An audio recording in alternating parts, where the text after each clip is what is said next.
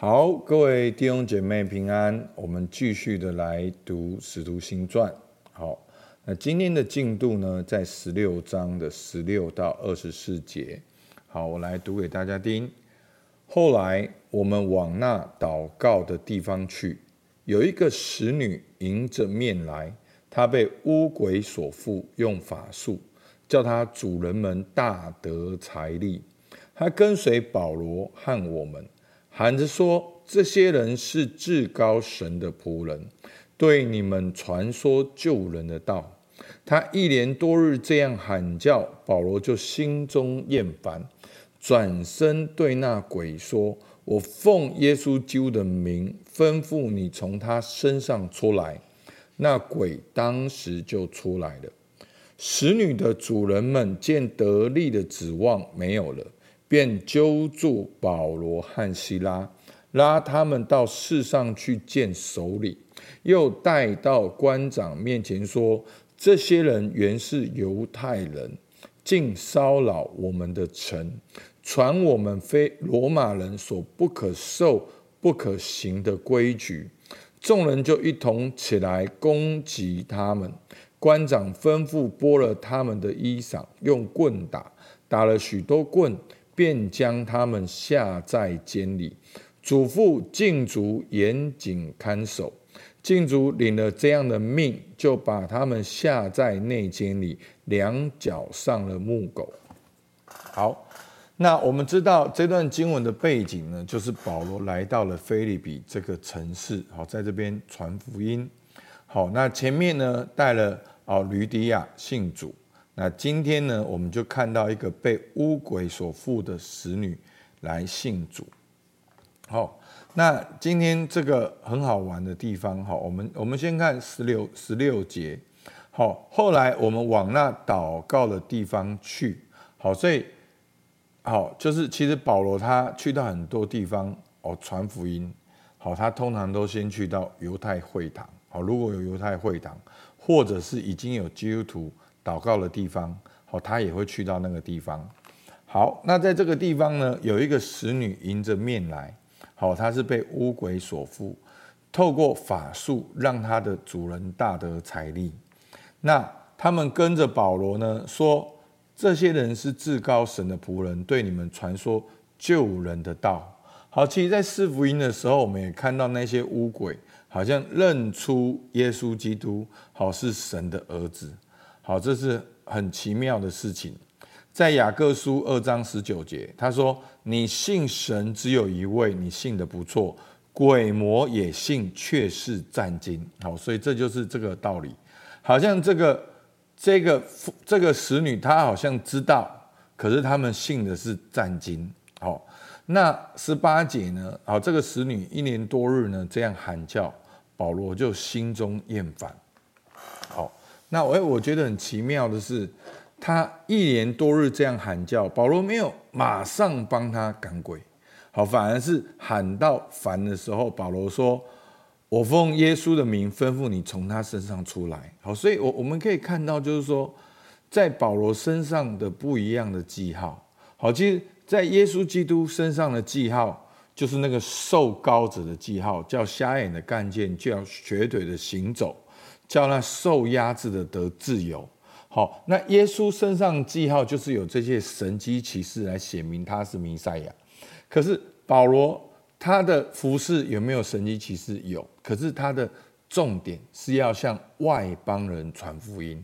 好，所以他不是说马上去到一个地方，然后就行神迹奇事就传福音。好，其实神迹奇事是要证明所传的道。好，所以保罗他是很，当我们阅读《使徒行传》，你会越看到保罗他其实很专注上帝给他的使命。好，就连那个使女在那边喊叫，他也没有马上去处理。好，他是烦了，就说：“我奉耶稣基督名吩咐你从他身上出来。”好，所以我们可以看到，就是说，哎，其实。保罗在传福音的里面，其实是面对很多的挑战。好，其实保罗在传福音的时候，他面对犹太人、犹太教的反对，好，罗马宗教百姓的反对。那这些宗教势力所牵扯的不只是宗教，而是背后的好赚钱、财务等等的。然后呢，也包括了属灵的黑暗势力的反对，包括了罗马政府的管制。其实我们不要想说哦，因为他们是使徒行传，所以他们传福音比较简单。没有，他们传福音比我们更困难。保罗在那里传福音是面临了很多的挑战，甚至还被打下到监狱里面。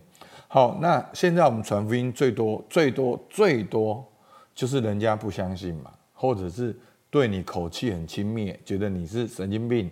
好，那这就是最严重的嘛。那没有人严重到说你在路边传福音，然后就有人拿石头丢你的，然后或者你在台湾传福音，然后被下到监狱里面。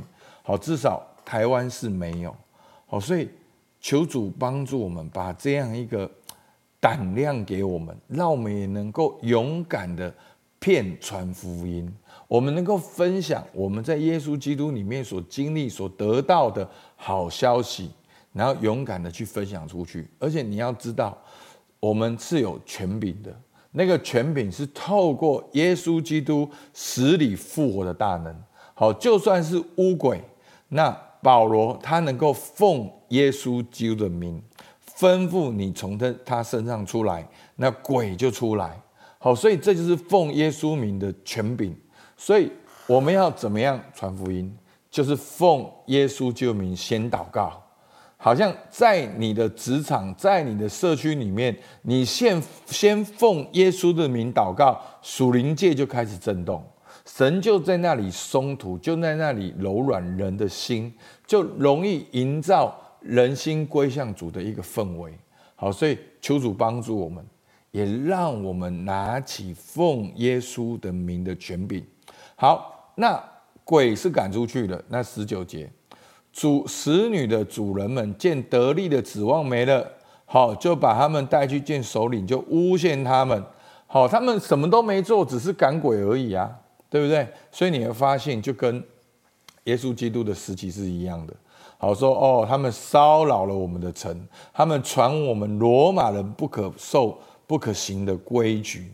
好，所以那我我讲过，其实罗马是很强调这个的，因为他们都是殖民的国家，所以他们对对这种政治、对凯撒好这种权柄是非常要求、非常严格的。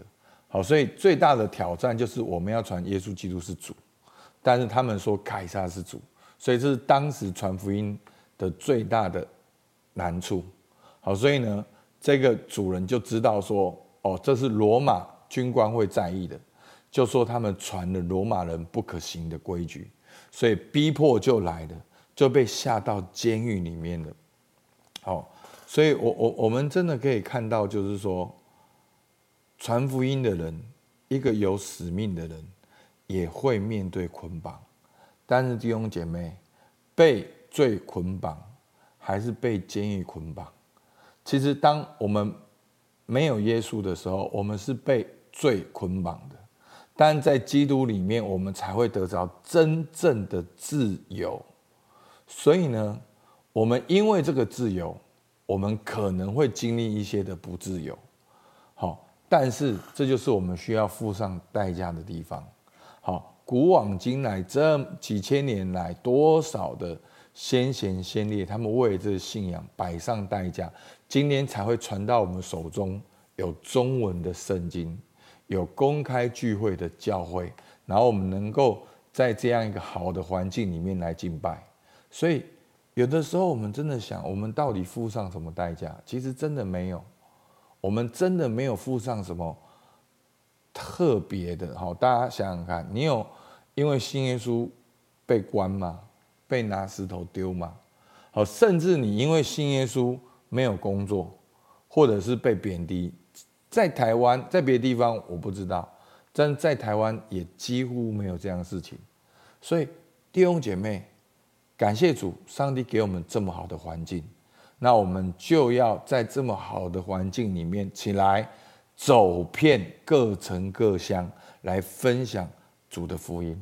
好，所以求主求主帮助我们。好，那我们一起来默想。在你的生活中，谁需要你奉耶稣的名祷告？好，让我们为我们的环境，可能不是一个人，可能是一个环境，一个不公义的事情，一个很特别的需要，你都能奉耶稣名祷告。好，第二个，当你传福音，你面对怎样的挑战？那保罗当时有这样一二三四的挑战，那你有怎样的挑战？保罗都如何面对？好，那。你应该要如何面对？求主帮助我们，让我们无论得时不得时，我们都要传主的福音，好不好？我们起来祷告。主啊，是的，我们真的看见保罗在当时的环境里面，交通不发达。主啊，他也去到了从好像由以色列到了一个这样子的一个这么大的城市。主啊。我们真的看见有多么多的不困困难，甚至这些属灵的征战，保罗一样能够为你来站立。主，求你兴起我们当中的基督徒、上帝的儿女，让我们在我们的职场当中先奉耶稣名祷告，让我们也能够勇敢的站立，分享你的福音。主，我们向你献上感谢，听孩子祷告，奉靠耶稣基督的名，阿门。好，我们到这边。